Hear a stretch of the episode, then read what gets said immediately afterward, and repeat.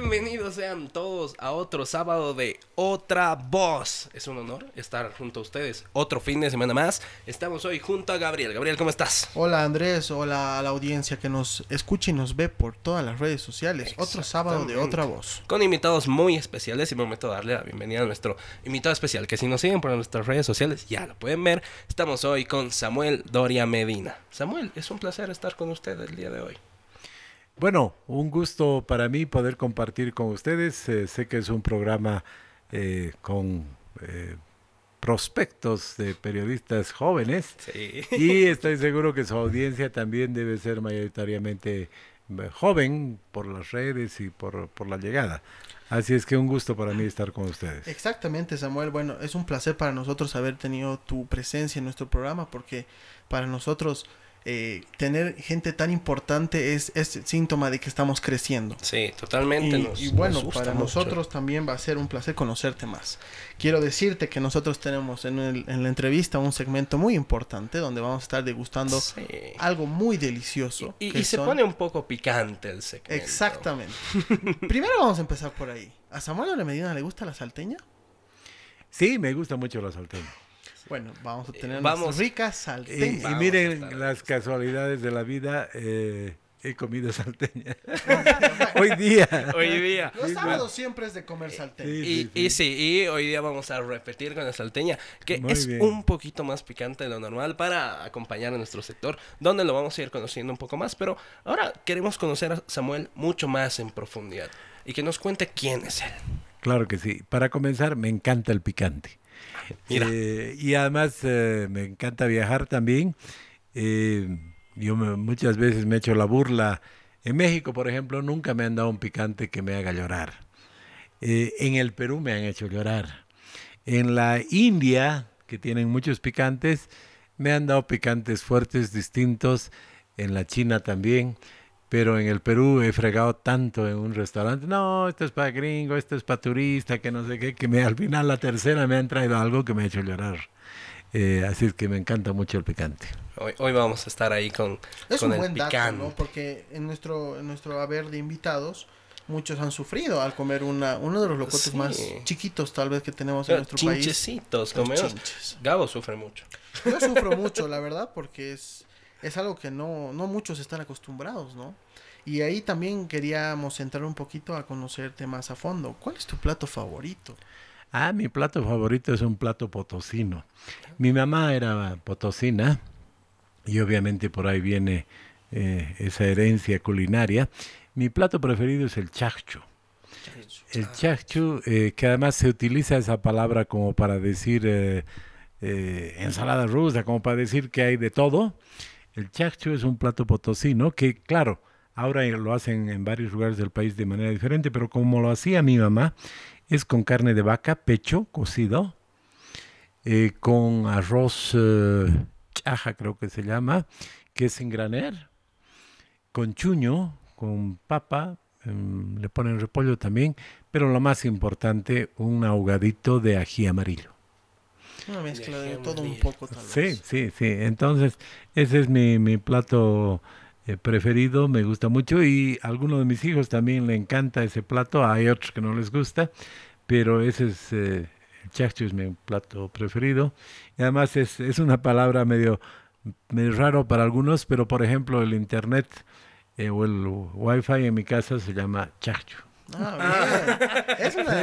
Mira. Ah, Cuando pasamos por la casa de Samuel, entonces ya sabemos el nombre. Pero no te estoy dando eh, La clave la no la clave. Pero hay que adivinar. Hay que adivinar. Pero me Ah, parece increíble porque son platos que tal vez no son muy conocidos, ¿no? Porque nosotros habíamos visto que lo más común para la gente es el fricasé, por ejemplo. Y Es sí. lo que más consume la gente. O, por ejemplo, un buen chairo. O un ceviche, igual yéndonos un poco fuera del país, varios de nuestros invitados que habíamos tenido acá nos contaban que su plato favorito era el ceviche. O sea, no necesariamente en nuestro país, ¿no? Que del Perú les encanta el ceviche. Incluso Corada y Oroa nos contaban, ¿no? Que su plato favorito es el, el ceviche. ¿Y a ti te gusta el ceviche? Sí, me gusta, me gusta mucho. Me gusta mucho el pescado también. Eh, y te diré que hace muchos años eh, tuve la suerte de viajar por la Polinesia francesa. Estuve en Tahití y su plato principal, el plato más conocido, es un ceviche. Es algo diferente, un poquito más condimentado y demás, pero es ceviche. Es pescado cocido con limón. Entonces, el ceviche es un plato, yo diría, de todo el planeta, ¿no? Porque Universal. todos los lugares donde hay pescado eh, lo preparan con, con limón. Es muy rico. Pero Sí. yo veo que hablas mucho de comida y todo. ¿Cocinas? Eh, buena pregunta.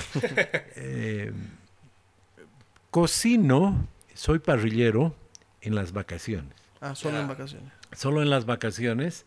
eh, y, y mi yerno, por ejemplo, le encanta hacer parrillada y, y cocina bien y demás, pero ya sabe que en eh, la vacación no se puede meter a nada, porque yo me encargo de desde comprar la leña o el carbón, eh, porque muchas veces en, eh, hemos ido al Uruguay y en el Uruguay hacen la parrilla con leña, ¿no ve?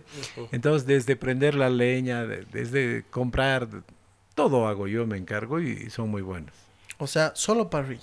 Solo parrilla. ¿Nunca te has animado a probar, por ejemplo, no sé, a hacer un timpu. o hacer unas buenas tucumanas? No sé, muy poca gente se anima por el tema de Y- y repulgar. no es tan fácil hacer tucumanas, es muy moroso. No, no, para ser franco, eh, mi, esco- mi esposa cocina muy bien. Mi hija, mi- uno de mis hijos también cocina muy bien porque trabaja en hoteles, restaurantes.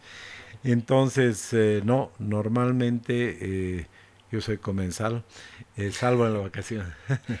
En la vacación. Eso es bueno, ¿no? Porque a veces uno dice, yo cocino, pero al momento de estar en la cocina ya ahí te, Es como que... eh, te paras, ¿no? te paras. Pero ahí también entra un tema importante. Yo creo que es el, el hombre de la carne, no solo por su casa, sino por la franquicia que tiene. ¿Cuántas veces al día sí. Doria Medina o al mes come una buena hamburguesa Burger King? Mira, te diré que eso ya es más un mito. Eh, sí, mucha gente, eh, alguna de mis nietas me comenta que, que le dicen, vos debes comer hamburguesa, Burger King todos los días con, en la casa de tu abuelo. Eh, no, y yo como una vez al mes una hamburguesa. Ah, sí, pero sigue comiendo. Sí, sí, alguna vez hemos ido, hay lugares donde hacen hamburguesas eh, distintas, diferentes y demás. Hemos ido a comer en familia a probar algo diferente y obviamente una buena Burger King, eh, una vez al, ve- al mes la como. No hace daño. Eh, No hace daño. Usted está, tiene, bien. exacto, tienes en cuenta, Samuel, que por lo menos a la mitad de nuestro país eh, les encanta la Burger King, ¿no? Y yo, por ejemplo, he, tratado, he tenido la oportunidad de ver, y eso quería preguntarte en el tema culinario, de que cada franquicia en cada país tiene algo distinto, ¿no? Porque como tú decías, por ejemplo, allá eh, Burger King en, en- en Argentina tiene otro sabor, tiene algo distinto. Nosotros hemos implementado la yahua. ¿Eso ha sido difícil? ¿Ha sido muy complicado tal vez meter al mercado? No, no, no ha sido difícil porque te diré que el, principio de la, de la comida rápida, las franquicias, es que vos comas una hamburguesa en La Paz, en Buenos Aires, en Tokio o en Nueva York y tiene que ser básicamente la misma. Y eh, en eso sí son muy exigentes.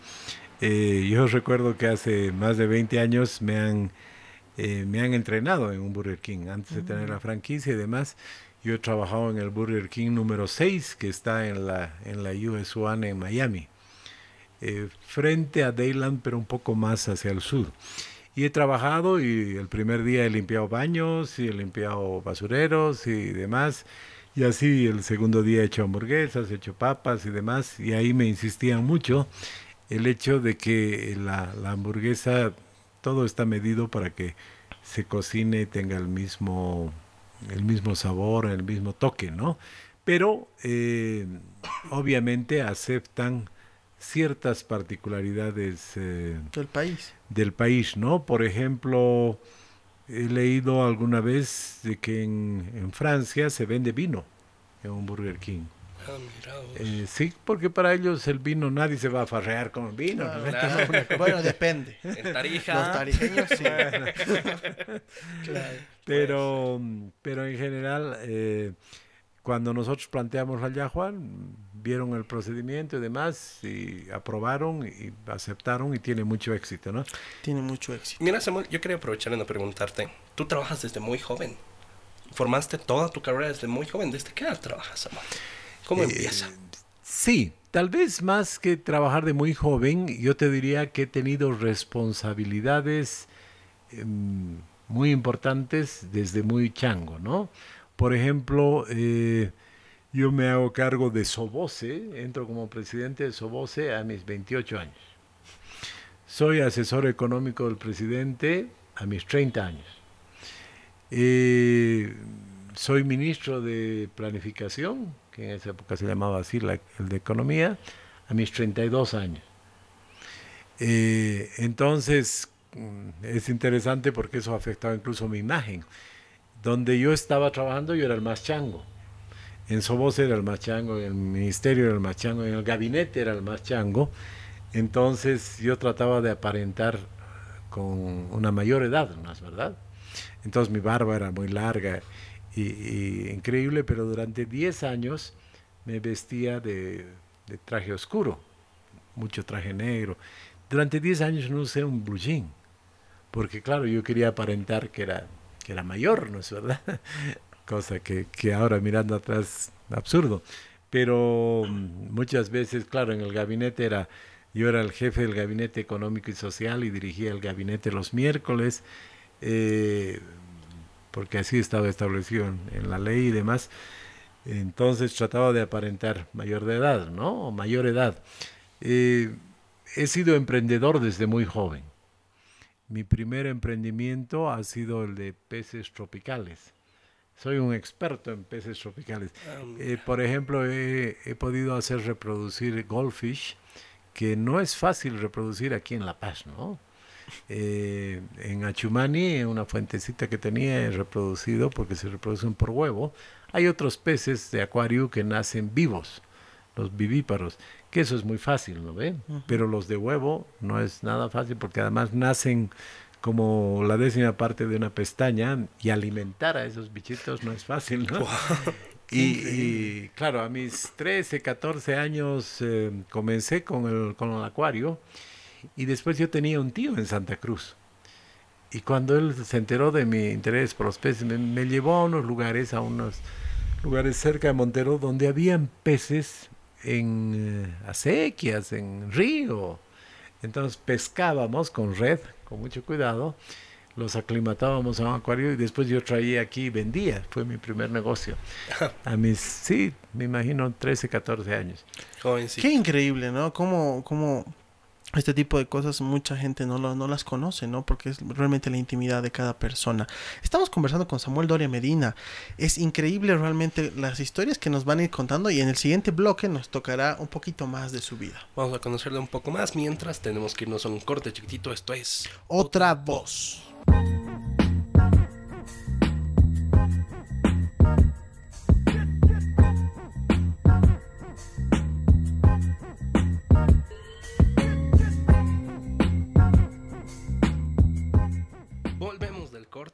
Charlando con Samuel Doria Medina, nos está contando un poco sobre su vida, sobre su juventud, Su primer trabajo. su primer trabajo. yo no me la creía, la verdad. Es Sí. algo poco creíble, ¿no? Porque Grande también estamos de acuerdo, Samuel, que nos, conver- nos conversabas del tema de, de ir a, a pescar. Y es algo que en Bolivia no muchos conocen y no muchos saben qué especies tenemos, por ejemplo. Conversábamos, no sé si tú conoces a este youtuber famoso que es el diario de un alto veniano, que va por todo Bolivia, ¿no? Conociendo y mostrándonos también muchas cosas que nosotros no conocemos.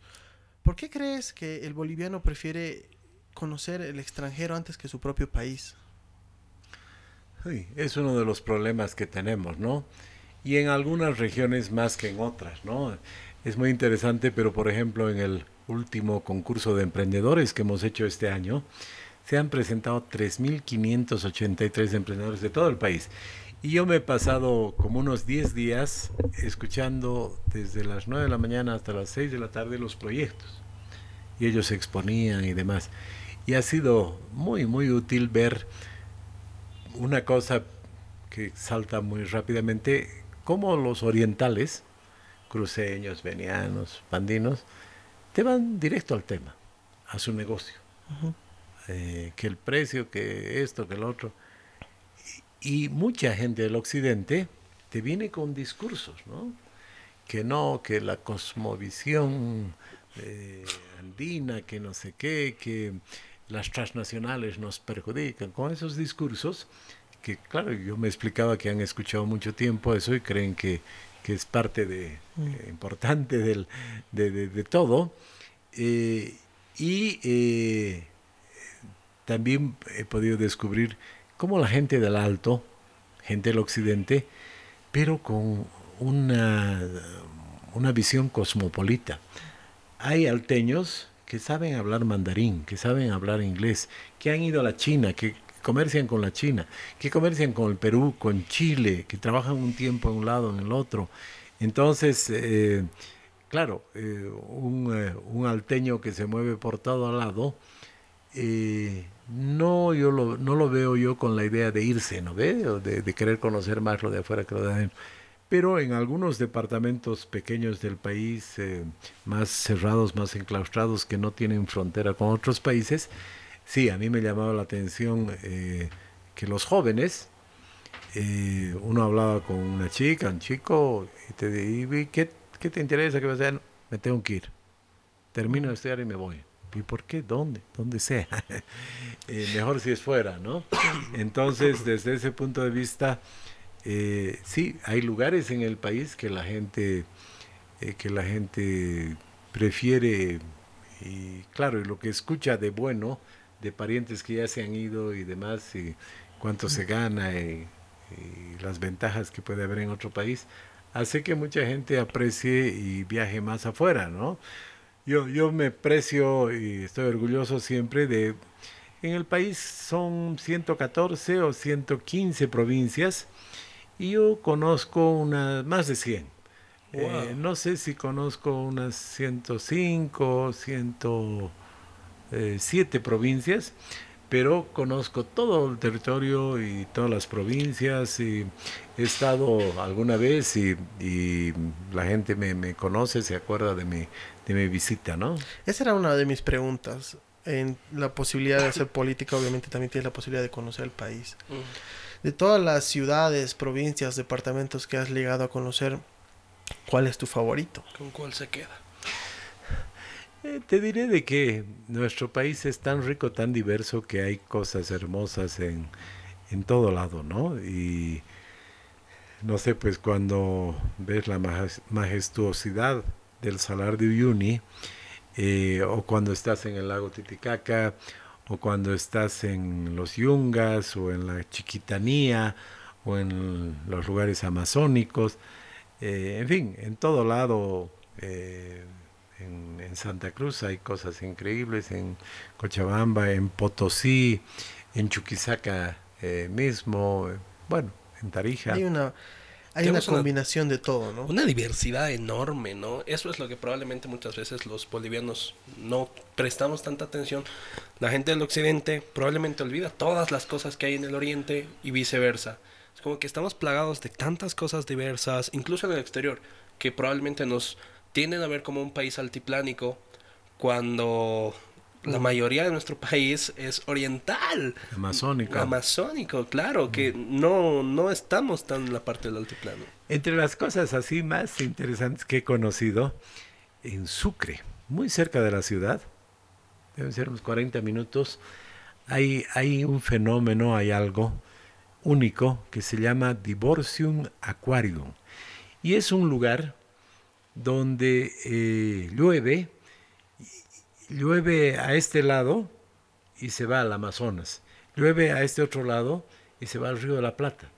O sea, hay lugares donde el agua se parte y por la pendiente y por, por todas las cosas de la geografía, como vos puedes ver así en un lugar increíble cerquita, eh, cómo el agua va a un lado y te dice, y esta agua va a terminar en el Amazonas, en cambio esta otra va a terminar en el Río de la Plata. ¿no En, en? Sucre. En Sucre, en Sucre. Y está muy cerca de la, de la ciudad.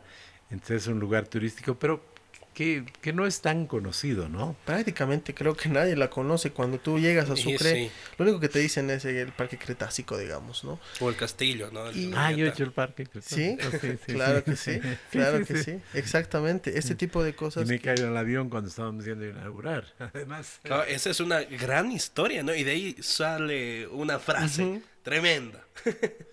sí, sí, estábamos viajando en enero a inaugurar las obras de, del Parque Cretácico. O sea, fue una idea que eh, la llevamos adelante con la alcaldía, la prefectura francesa.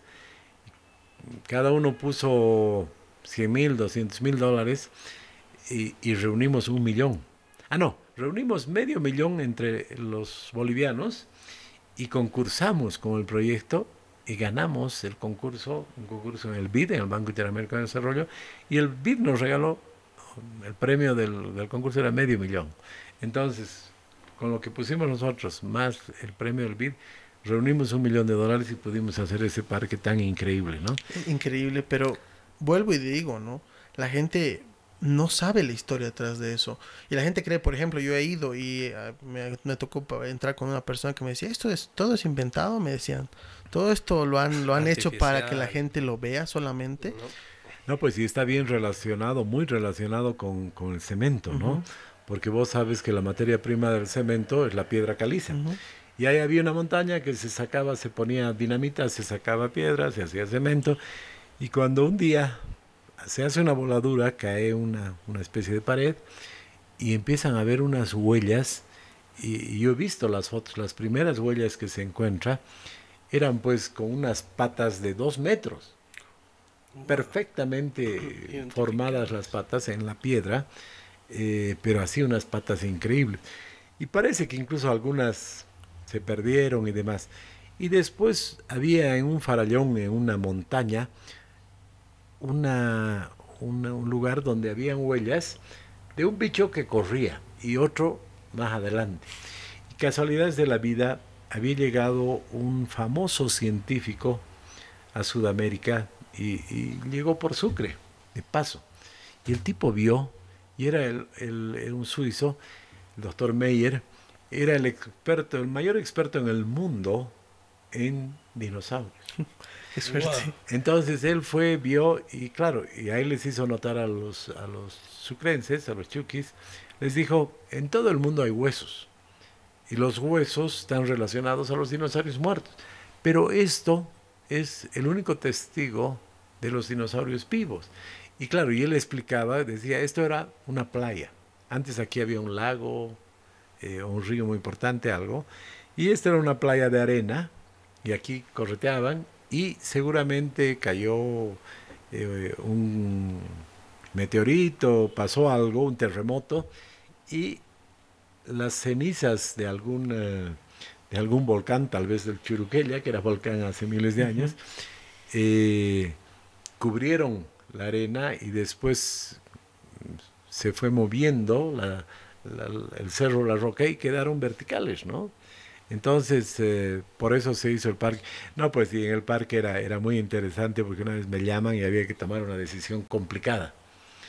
Me dicen, ya, para que tengan idea, los que no han estado todavía en ese parque, eh, cuando se terminó de trabajar se hizo, eh, se hizo una cena en la barriga de uno de los dinosaurios. Una cena y pusieron una mesa y entraron 12, 14 personas en la barriga.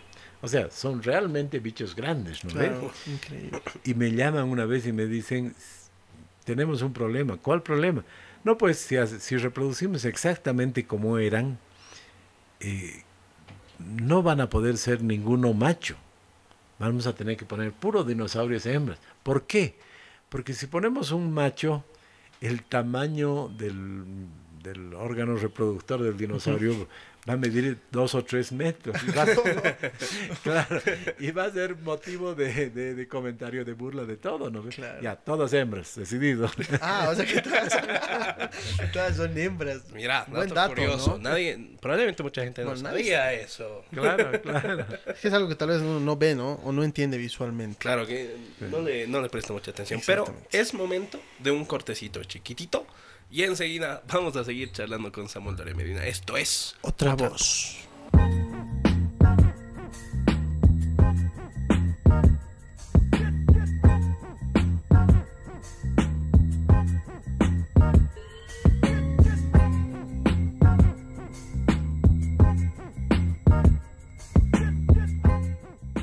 Volvemos del corte. Seguimos acá con Samuel Doria Medina y es momento de comer un poquito y poner la cosa un poco más De picante. degustar nuestras ricas salteñas Ortiz. Gracias a Ortiz, otra vez un sábado más auspiciándonos y dándonos estas ricas salteñas que en este momento compartiremos con Samuel Sí. para va- iniciar el bloque más picante con las preguntas más, tal vez más importantes del programa.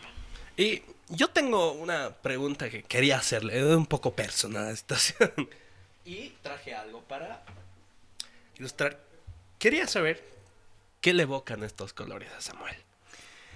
Yo soy stronguista desde Chango eh, y es interesante porque yo llego, yo he nacido en La Paz, he estado hasta mis cuatro años en La Paz y de ahí a mi papá lo destinaron a Oruro como gerente de la Grace en Oruro y eh, em, estuvimos en Oruro unos seis años, seis años viviendo en Oruro. Mi niñez, donde ya tengo memoria, es en Oruro. Y eh, yo vuelvo a La Paz en junio del año 69.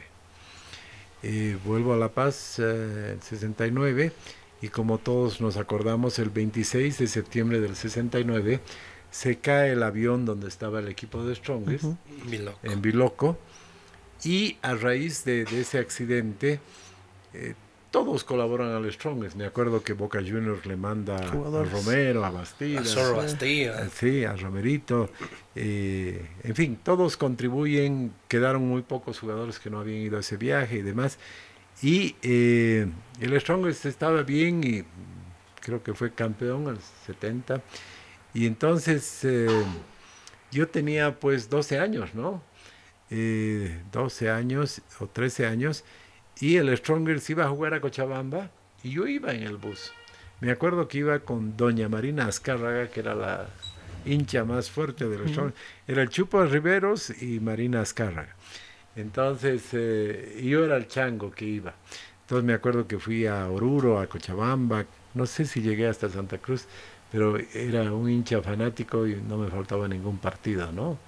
Después traté de jugar en las eh, en las eh, eh, en el equipo juvenil de Strongers y demás, pero no me fue tan bien en la prueba. Es que En la prueba no es lo no, mismo. no, no, no es lo mismo. El sueño quedó. Pero ahí empezó el amor con The Strong. ahí empezó y, y después, eh, claro, ya no ya no le dedico tanto tiempo, eh, pero sigo siendo una nosotros conversábamos que- exactamente sí, con Andrés y queríamos saber por varios qué no saber. Se va a hacer candidato Claro, a o sea, presidente. Samuel Doria Medina, ¿se ve siendo presidente de The Strongest en algún momento?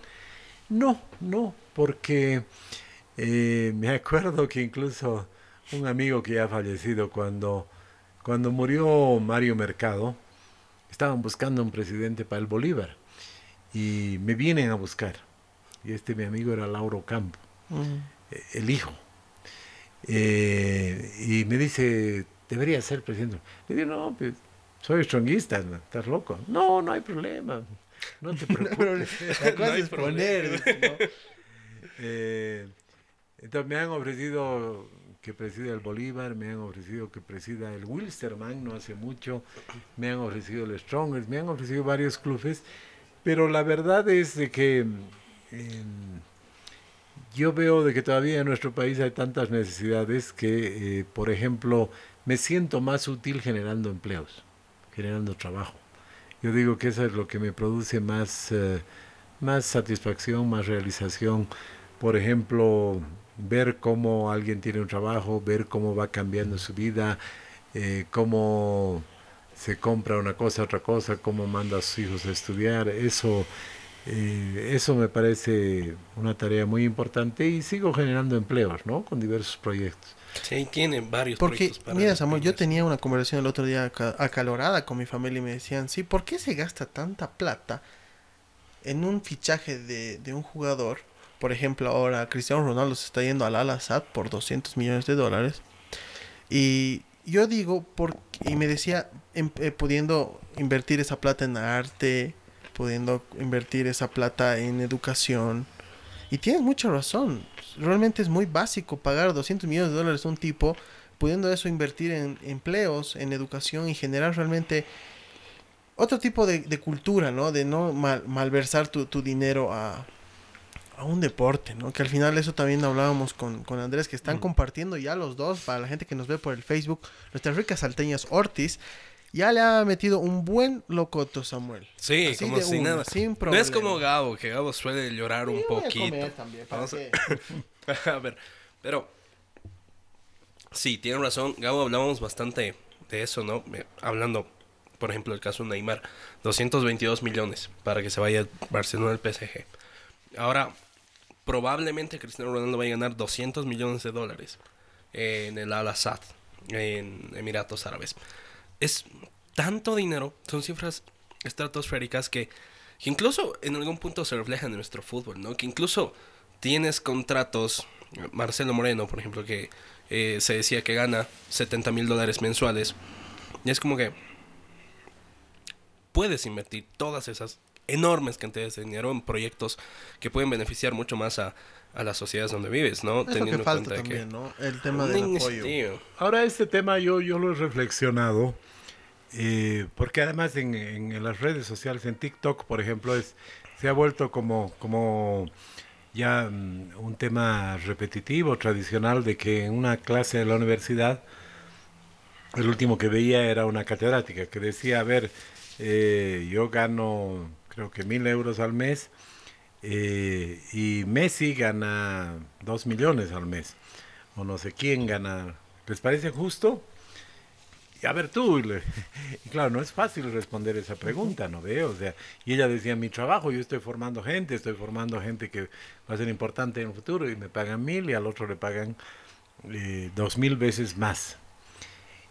Y la conclusión o la explicación a la que he llegado, eh, que si bien, claro, no, no, es, no es racional esas grandes diferencias, pero eso se da porque eh, desde tiempos inmemorables, ¿qué quiere el pueblo?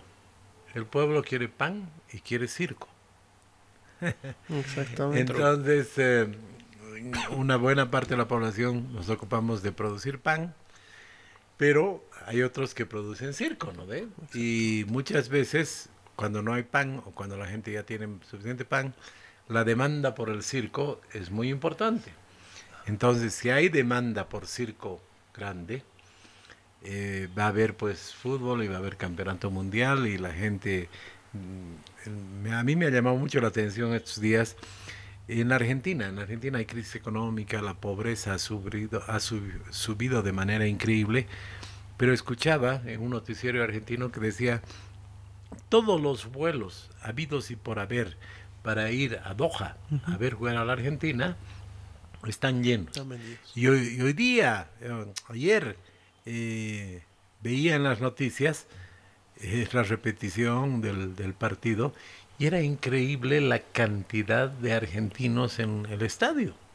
Es verdad, llama la atención, ¿no? Porque a veces uno dice, tal vez no tienes la posibilidad de comprar un pan, pero tienes la posibilidad de viajar y te prestas, haces lo posible. Sí, sí. Porque también se vive de otra forma la pasión en Argentina, ¿no?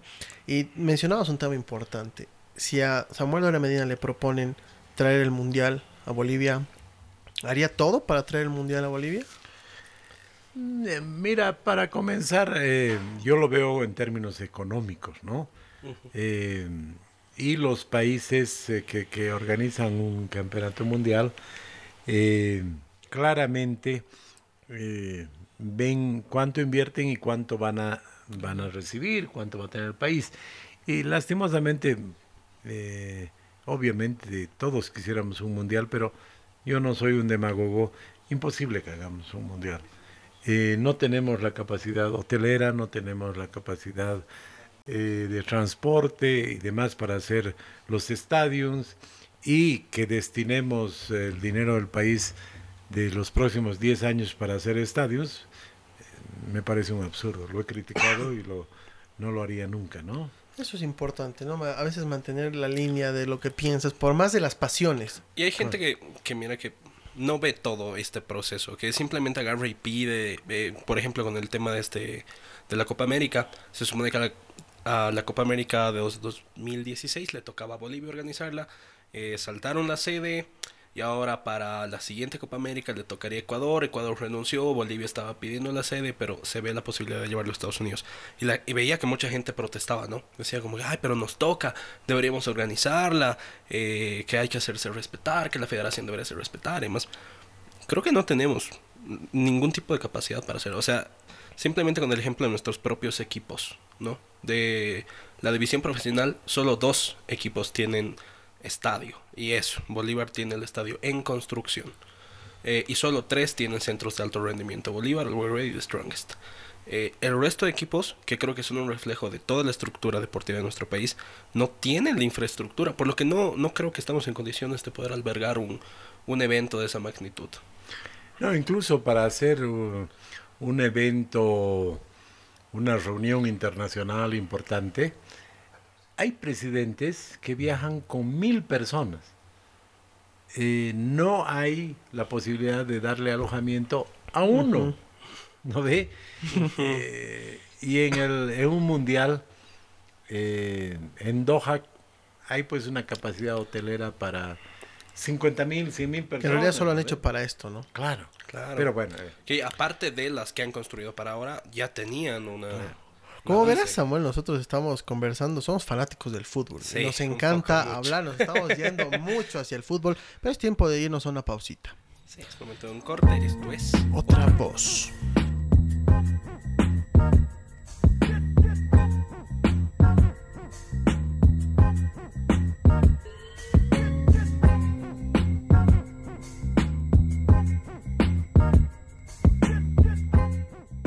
Volvemos del corte, seguimos degustando ¿Te ha nuestras picado? salteñas.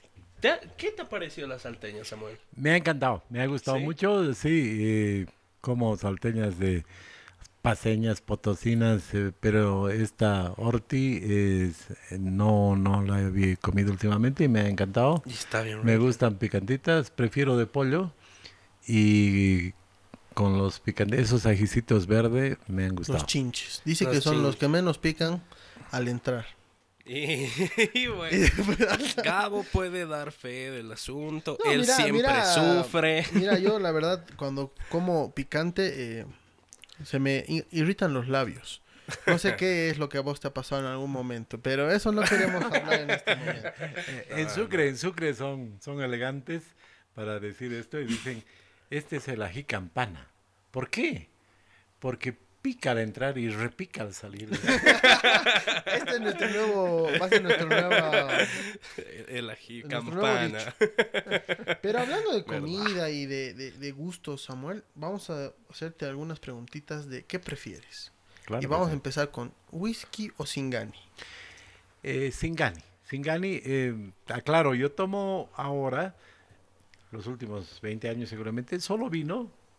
Eh, y muy rara vez eh, algún otro trago que me gusta es el chuflay. Pero, pero tengo que aclarar, claro, yo tengo ya un poco más de 60 años. eh, cuando era chango, cuando era de la edad de ustedes, yo me acuerdo en Sobocia, los primeros años, trabajábamos durísimo y el viernes, el viernes teníamos una reunión con todos los gerentes y tipo 9 de la noche, así, vamos a comer algo. Íbamos a comer y después, pues los tragos, ¿no? Y yo tenía una resistencia eh, que me admira hasta ahora, ¿no? Yo, yo me acuerdo que el sábado en la mañana decía, ay, me duele un poco mi cabeza. Anoche me acuerdo que he tomado hasta el trago 21, whisky 21. Ya, ya no me acuerdo más y me dijeron, no, todavía te has quedado un buen rato, media hora más, algo así. Eh, claro, me pongo a pensar ahora, 21 whiskies es más de una botella, ¿no? O sea, yo tenía una capacidad para, claro, tomaba una vez cada tres meses, pero tomaba y, y como soy grande, eh, corpulento, eh, y después de comer bien, me podía tomar una botella de whisky tranquilo. Tranquilamente. Roja, Wow. negra, azul. No, ya en mi época, en esa época, eh, hace 25 años, 30 años, Eh, la, la negra era la, la interesante. Es la más rica, ¿no? O el Chivas, ¿no? El azul no había todavía. El No azul estaba aparece todavía. después, sí. Sí, no Sí, sé. no, porque aquí hemos tenido al Tata Quispe. Sí. El Tata Quispe nos ha dicho está, algo sí. que es los viernes es día de cañación. Él declaró Ha los viernes decretado. como el día de la cañación. Lo ha decretado y dice que todos los viernes hay que cumplir. Entonces, al día de ayer, viernes, no sé si tú lo has cumplido, Andrés. No, no, yo estoy descansando porque pronto es mi cumpleaños. Preparando, ahí. preparando. Samuel no lo ha cumplido el día de la cañación. No, no, eh, no, pues el, el, el Rafael Quispe, eh, no sé si saben, yo lo hago renegar cuando le hago recuerdo, era cantante. Ah, mira, ahí te no la sabíamos. Y tiene discos y todo. Y no se llamaba Rafael. ¿Cómo se llama? O sea, su nombre es Rafael Arcángel.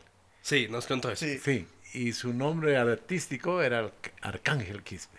Oh, está. mira, para, para que lo busque producción, Sí, Arcángel sí. Quispe. Arcángel Quispe tenía, él cantaba y tenía una, una banda, una orquesta, algo así en la ciudad del Alto.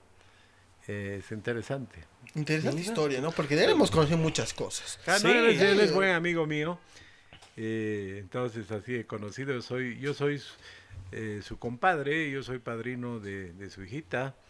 Entonces nos hemos conocido, he estado en su casa, él ha estado en mi casa y demás. Eh, entonces por eso yo, yo a veces le recuerdo y lo hago renegar. Arcángel, Arcángel, cantar. Él nos ha dicho, nos ha dicho que Samuel era uno de sus amigos más cercanos y que había compartido muchas veces contigo. Sí, Sí, sí, bastante. Entonces, bueno, nos los aclara y tenemos una, una cosita más ahí para el programa que es Arcángel. Arcángel Quispe, Lo artista vamos a revelación. buscar. Lo vamos a buscar y vamos a tener Eh, Sí, debe la haber. otra faceta. Debe haber. ¿Y cuál es la otra faceta de Samuel? Samuel, ¿qué hace en sus ratos libres? A ver, eh, a mí me gusta hacer eh, deporte, he participado en varias maratones, eh, o sea, de 42 kilómetros. Eh, he hecho la maratón de Chicago primero, eh, y es súper interesante porque, claro, cuando haces una maratón por una ciudad, conoces la ciudad. Yo he estado muy raras veces, habré estado dos o tres veces en, en Chicago, pero puedo hablar con gente que vive en Chicago y yo conozco perfectamente esa ciudad porque, claro, corriendo me, me la he paseado toda, ¿no? Claro. Eh, pero después mi mayor hazaña es la Maratón de la Paz. Esa maratón comenzó en la Plaza España, bajamos la Ecuador, Aspiazu, la Universidad, la Mariscal Santa Cruz, la Montes, la autopista, subir la autopista no es chiste, llegar al alto, al peaje, dar la vuelta en el peaje, bajar la autopista. Además, lo complicado en mi caso es que cuando yo estaba terminando de bajar la autopista, escuché que el ganador ya había llegado. Ah, no. Ah, mira. Y de la autopista por Avenida Perú, Miraflores, Argentina, Avenida Ejército, al, a la del Poeta, del Poeta Obrajes, eh, Coma, Amor de Dios, eh, Aranjuez, ahí daba la vuelta, volvías a la Florida, ahí me estaba dando aliento mi, mi nieta, mi nietita. ¿Qué año fue esto, Samuel? Eh, a ver, la de, la de Chicago fue el año 2008 y la de Sobose, yo me imagino que fue el año 2010. Eh, y todavía había que subir la avenida y terminar la, la maratón en el Megacenter. Wow. Entonces, eh, tengo en mi haber dos maratones de 42 kilómetros y algo más. Eh, debo haber corrido unas 10, 15 medias maratones en varios lugares del mundo. Eh, y carreras de 10 kilómetros debo correr unas 100. Entonces me gusta, me gusta, El aprecio, atletismo. mm, uno conoce las ciudades cam- trotando, caminando. Eh, tengo un grupo de amigos con los cuales trotamos, eh, conversamos. eh, cuando uno conversa cuando está trotando se hace mucho más llevadero, más rápido, ¿no? Un buen hack porque nosotros no hacemos nada. Somos muy flojos nosotros. La verdad, cuando hemos Ya intentado ir al gimnasio, por ejemplo, yo. nosotros hemos durado dos días. Yo sí, un poco. Tres días. Tres, cuatro. Andrés ha durado tres días y bueno, ahí fue todo. Porque también nosotros, hay que decirlo, Samuel, nosotros, por ejemplo, no hemos hecho el servicio militar. ¿Tú has hecho el servicio militar? No, me he presentado, pero me he presentado, me han rapado y todo, pero no me, no me han eh, aceptado porque tenía, primero, unos, en esa época usaba lentes, ahora uso lentes de contacto. Antes Ah. usaba unos lentes. Tengo ocho dioptrías en un ojo y cuatro en el otro.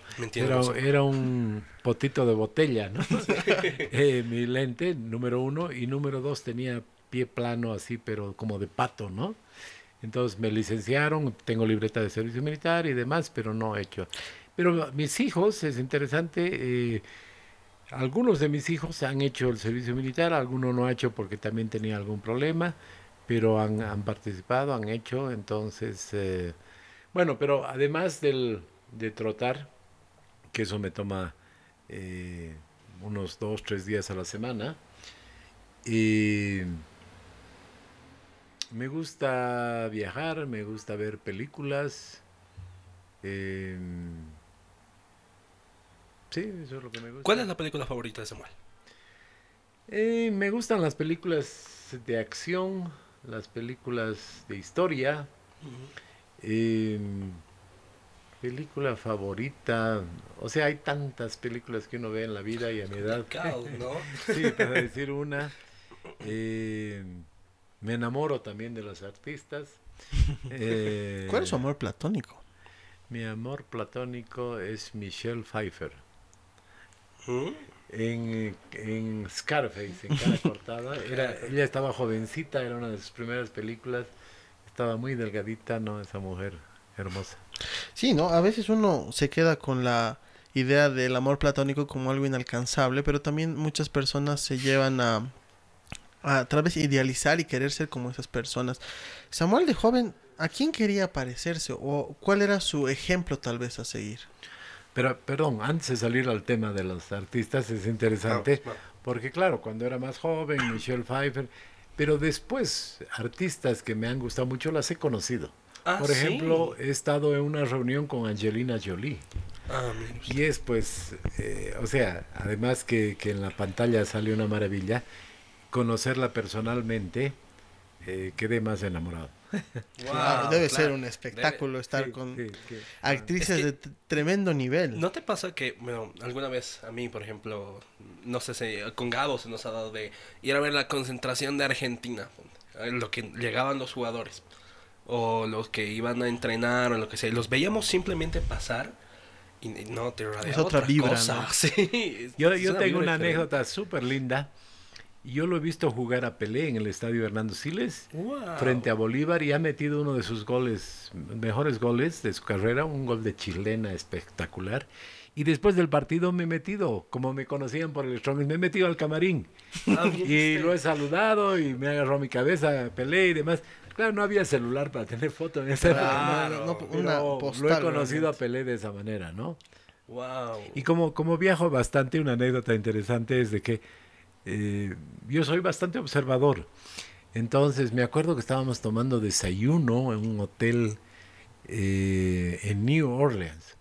Y me fijo, le digo, estaba yo con mi esposa y mi hija y una de mis nietas, y le digo, mira, es el artista este de mm, Anthony Hopkins, está en la otra mesa. Estás loco, no sé qué, que no es. es, no es, no sé qué. Y claro, eh, mi nietita, tanto que hablábamos, el señor es un hombre mayor de pelo mi nietita Papá Noel, se fue, pero tanto que más fue a hablar y después nos habló y su, su manager y su pareja al mi- mismo tiempo era una colombiana. Entonces, claro, mi hija le preguntó, ¿él es eh, Anthony? Sí, claro, y nos hicimos amigos. Ah, mire Y tenemos, nos sacamos fotos y todo. Y, y lo chistoso era que mi nieta tenía dos, tres años. Llega, Papá Noel, Papá Noel. Fue un buen pretexto para hablarle, ¿no? Y sí.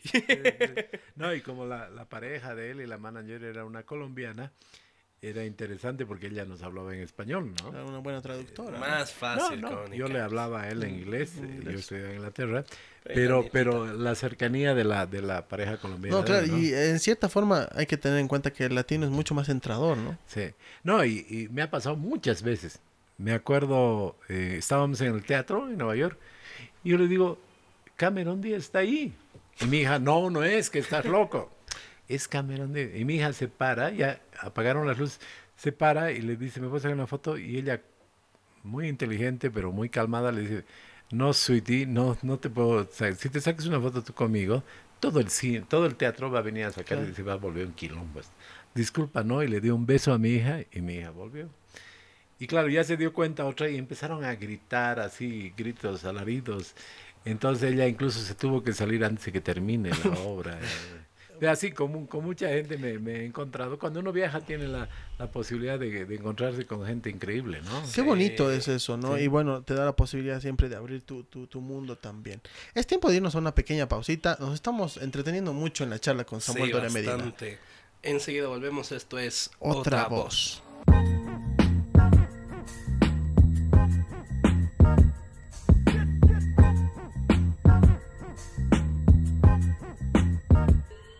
Volvemos a la pausa. Seguimos charlando acá con Samuel. Estábamos riendo bastante, ¿no? Bastantes anécdotas muy divertidas. Nos estaba contando mucho sobre su vida. Pero. Pero nos hemos desviado. Yo tenía que hacer un. ¿Qué prefieres? Y yo tenía otra más. Un poco, un poco. Tal vez no sé si es el gusto de, musical de Samuel. Pero queremos que nos digas cuál es tu preferido: ¿Maroyu o Bonnie Lobby? A ver. Uy. Eh, Bonnie Lobby lo he escuchado. Al otro menos. ¿No has visto a las lindas chiquillas en, TikTok? he visto, he visto, El Tata dice que es Si me hablas de música, eh, entonces hay una cosa interesante. Eh, no tengo muy buen oído, no soy muy bueno, pero canto. Ah. En el karaoke, eh, yo me acuerdo que una vez, el primer karaoke que abrieron La Paz, fuimos y fuimos con un grupo a la oficina, cumpleaños, no sé qué. Y claro, nadie se animaba y después, después de varios tragos, me empujaron más o menos y canté. O sea, canté pésimo, ¿no? Terrible, pero perdí el miedo. Entonces después, en otra oportunidad, ya me animé y era una canción que sabía y me fue bien nomás. Entonces canto alguna vez en el karaoke. Ah, eh, pero muy en confianza. O en cualquier lugar podría cantar. pues eh, cuando muchas veces en Beni, Pando, Santa Cruz, el atractivo en ciudades pequeñas era el karaoke. Entonces íbamos y yo cantaba y... se defiende entonces. Porque nos ha tocado ver por ahí en, las redes sociales y en la tele algunos políticos que, por ejemplo, al baile no le hacían muy bien, digamos. ¿no? yo, yo no le hago muy bien. Mi mejor TikTok es uno con efecto. Que yo estoy parado y me hacen bailar. ¿no? Pero es mejor eso que a veces hacer el ridículo en la... Eh, claro, no, a mí me, me ha servido el, TikTok para un poco alivianar mi imagen, porque muchos piensan que soy serio. La verdad y, es que sí. Y los amigos creen, que, con los amigos, la gente que me conoce, dicen, muchas veces hay que decirle, Samuel, ya, moderate. ¿Sí? Sí, sí, sí. Entonces, claro, en el TikTok uno hace cosas eh, más eh, simples, normales. Más sueltas, ¿no? Más sueltas, y claro, uno se identifica. Y llego a un público que antes no llegaba, porque yo tengo más de un millón de seguidores en el conjunto de mis redes. Pero claro, una cosa es Twitter, eh, Facebook, eh, pero ya el Instagram, en el Instagram tengo 44.500 seguidores creo, y en el TikTok tengo como 259.000, 60.000, eh, y esos son públicos jóvenes. Yo lo sigo.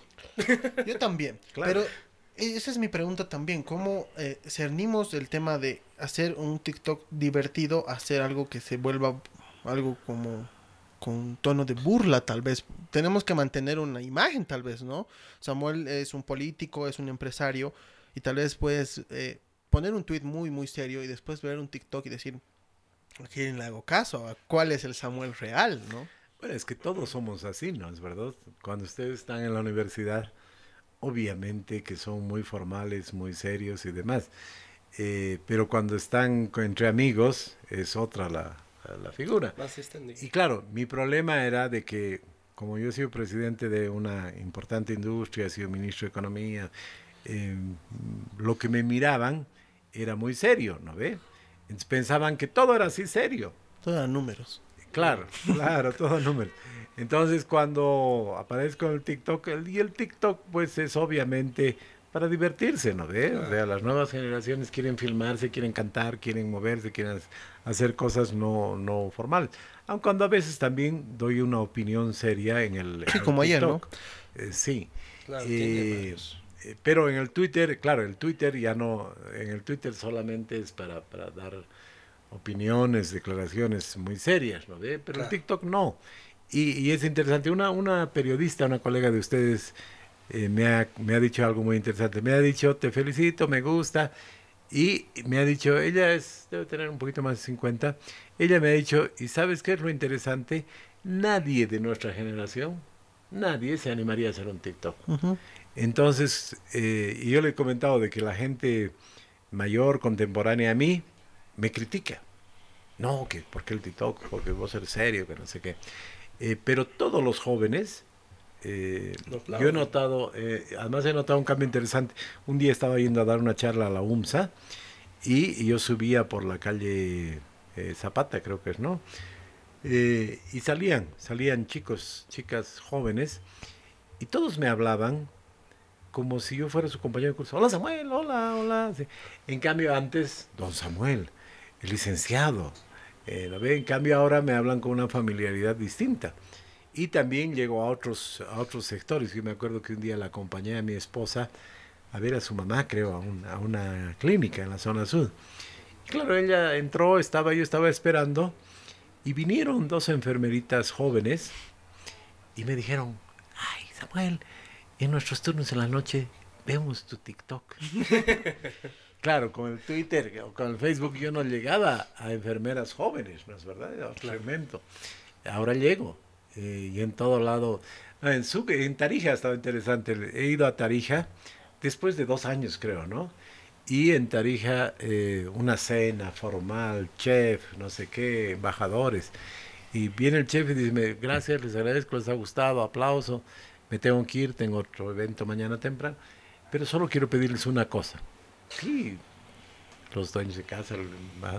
Sí, ¿qué cosa? Eh, quiero que Samuel venga para sacarse foto con la gente de la cocina. Eso me han pedido. Eh, porque lo siguen en las redes.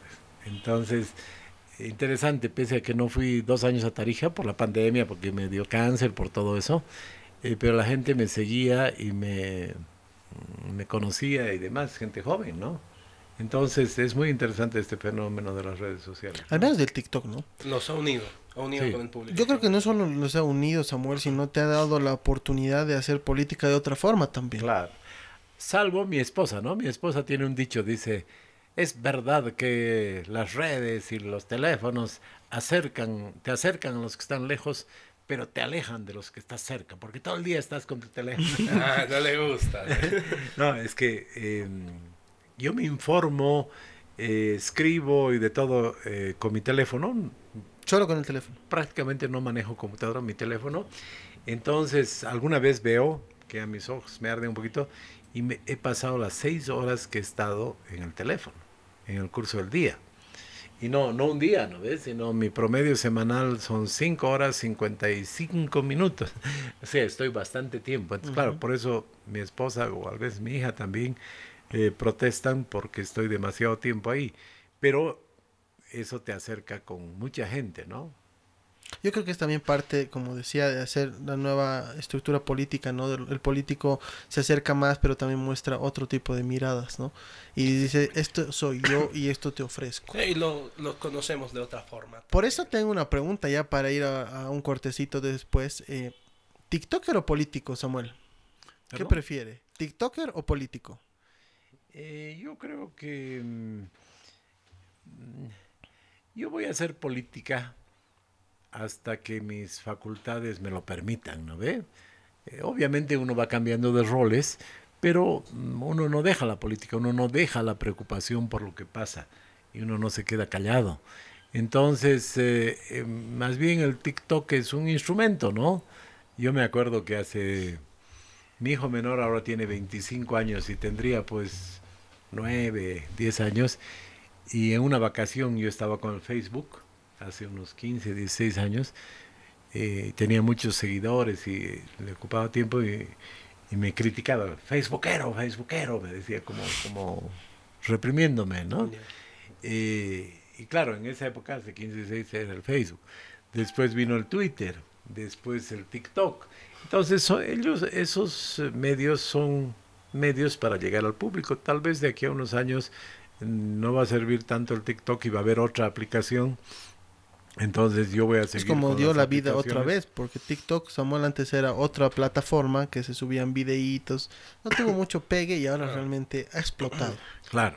Pero también así era Facebook, ¿no ve? Exacto. Entonces, ellos- esos son medios a través de los cuales llegas a la gente. ¿Verdad?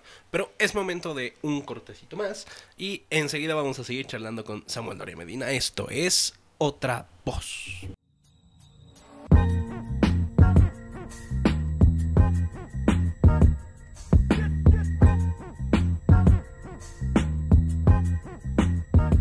Volvemos de la pausa. Estamos riendo un poco acá con Samuel y tenemos una sorpresa para toda la gente que nos escucha. No es una sorpresa, porque él lo ha adelantado. Sí. Creo que ¿verdad? solito te has vendido, Samuel, para nosotros y para el público, porque te vamos a hacer cantar. Como hemos escuchado de tu propia voz que te gusta cantar, para nosotros, Samuel Loria Medina, con una canción que dice que le gusta mucho.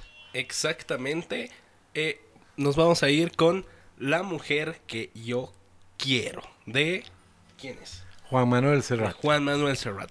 Ahora nos vamos con La mujer Ahí que yo estamos quiero. con Vamos a el chanchullo. Estamos con el chanchullo acá. Ahora vamos a escucharlo.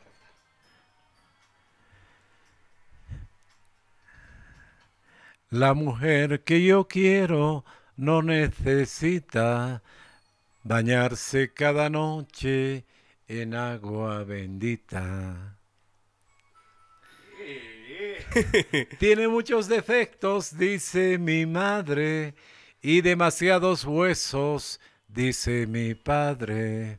Bueno, hasta ahí nomás.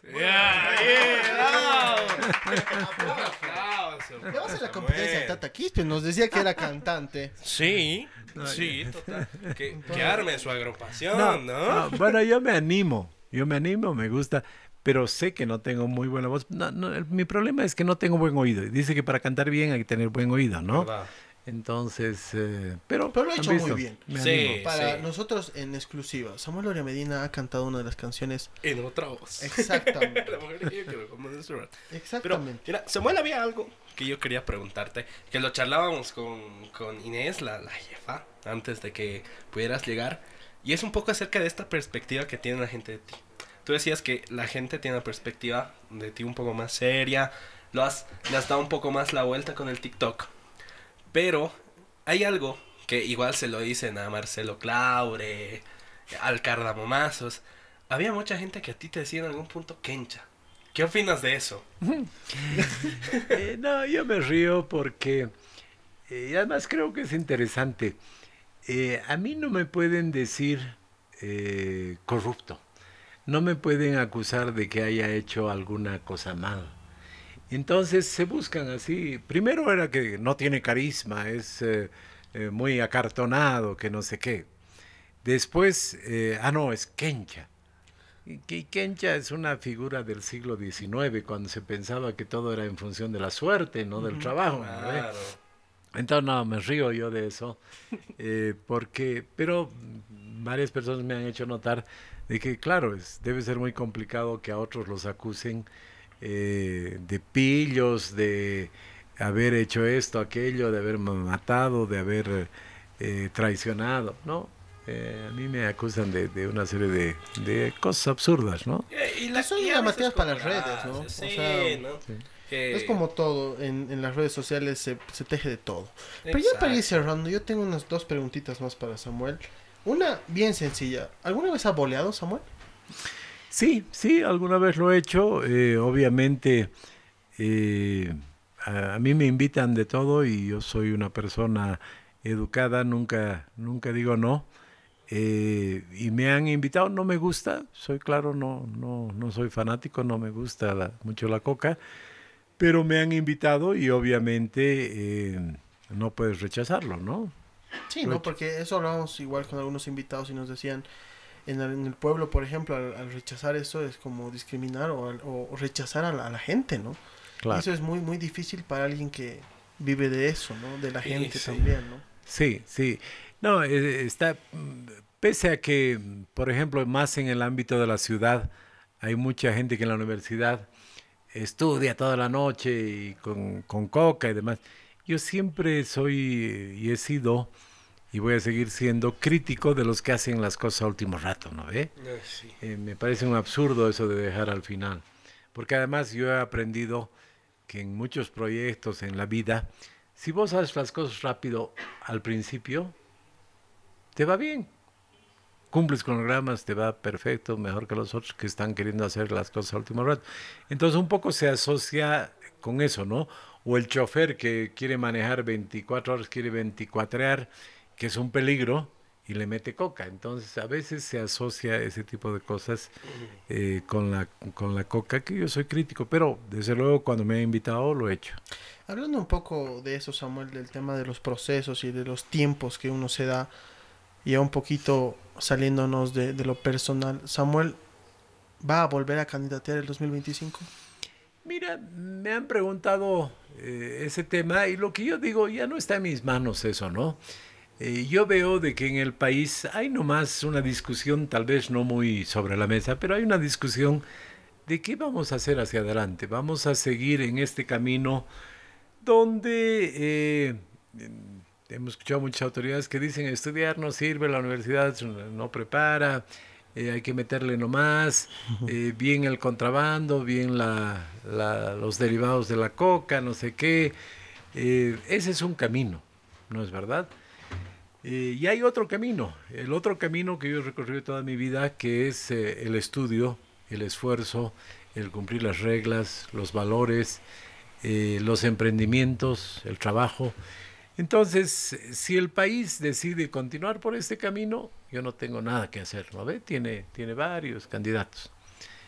Pero si el país decide cambiar, y, y yo creo que va a cambiar más rápido de lo que muchos piensan, porque me ha pasado una cosa muy interesante. Un, un productor de coca, y yo le he preguntado y le he dicho, "¿Y ¿qué quieres que sea tu hijo? Ah, me ha dicho, quiero pues, que sea como vos, como el Samuel, que sea empre- eh, empresario, que tenga su casa, su auto. No quiero que esté con la coca, me ha dicho. Entonces, eh, eh, cuando cambie el país, yo creo que eh, en ese momento sí puedo aportar porque sé de emprendimiento, sé generar trabajo, no necesito sacar ni un centavo del Estado, tengo eh, lo suficiente y creo que no hay muchos políticos que puedan decir eso. Entonces dependerá qué es lo que pasa, qué camino elige el país. Si el país quiere seguir como estamos ahora, eh, seguiré en el TikTok. ¿En el TikTok? o tal vez, o tal vez en alguna otra forma participando en la política activa, tal vez como alcalde. No, no, no. eh, me han ofrecido que me meta una cosa, otra cosa. No, yo no, yo no quiero un cargo. O sea, eh, yo no estoy buscando trabajo, ¿no es verdad? Entonces, vengo haciendo una serie de actividades. Eh, pues también me criticaban, decían, no, pues el cemento. eh, en un periódico me sacaron y decía, ay, el cemento es tan buen negocio que no era el Samuel lo que funcionaba bien. Claro, yo ya no estoy ahí, ya no les va tan bien. y yo me metí a otra cosa y va bien. Entonces algo sé hacer, ¿no es verdad? Entonces, desde ese punto de vista, eh, creo que estoy contribuyendo, generando trabajo, proyectos. Eh, yo estoy muy contento con Green Tower, por ejemplo, porque eh, mucha gente me dice en la calle, gracias, nos ha dado un orgullo para la paz. Y, y- y los novios se van a sacar foto y llega gente. El otro día han llegado mineros cooperativistas de no sé qué lugar y se han ido a sacar una foto eh, al frente del edificio. Entonces, poder, eh, de- además de, de- hacer un proyecto que ha generado miles de empleos, que, que cambia la forma de construir, que le dé orgullo a tu ciudad, me, me encanta, ¿no? Entonces, eh, el país será el que decide qué quiere hacer. Es importante. Ya Pero lo ya vamos a descubrir. Exactamente. Lo vamos a ya lo vamos a ver en el próximo, un próximo capítulo con Samuel Doña Medina. Sería Sí. increíble. Nos ha faltado muchas cosas Hay por, por muchas preguntar. cosas de las que hablar, que nos gustaría charlar contigo. Lo sucedió en el 95, de tu accidente aéreo. Hay muchas cosas por charlar, así que esperamos tenerte Te muy pronto. en vivo, Samuel, para unas- un volumen 2. Entrevista con Samuel parte 2. Exactamente, Claro porque que ya sí, nos, con todo gusto. nos estamos teniendo Mis que... cinco encuentros con la muerte hasta Exacto. el momento. Podríamos hacer un libro, ¿no? Tranquilamente Sí, con sí, eso. Un especial. Exactamente. Ya Un nos queda un minuto, Samuel. Y como programa nosotros siempre tenemos un espacio final donde decimos nombres y tú tienes que decir lo primero que se te viene a la cabeza. Andrés va a decir dos nombres, yo voy a decir dos nombres, lo primero que se te venga a la cabeza. Janine Áñez. En este momento, la expresión de la injusticia, ¿no? Evo Morales. Mm, un hombre que desperdició la gran oportunidad de Bolivia para cambiar eh, la salud, la educación, el país. Hizo cancha de fútbol. Luis Fernando Camacho. Mm, Luis Fernando Camacho, eh, lastimosamente, eh, o sea, es el gobernador de Santa Cruz, mm, respeto, pero no veo que sea un líder que ayude a su región, que cambie. Lo veo que es tan extremista como los que están en el otro extremo. Carlos Mesa. Carlos Mesa ha sido un, un buen presidente en su momento. Eh, es un profesional de, de, mucha valía para el país. Eh, así lo veo. Exactamente lo que se le venía a la mente. Muchísimas gracias Samuel por todo, por estar Samuel. con nosotros en un programa más. Este ha sido Otra Voz.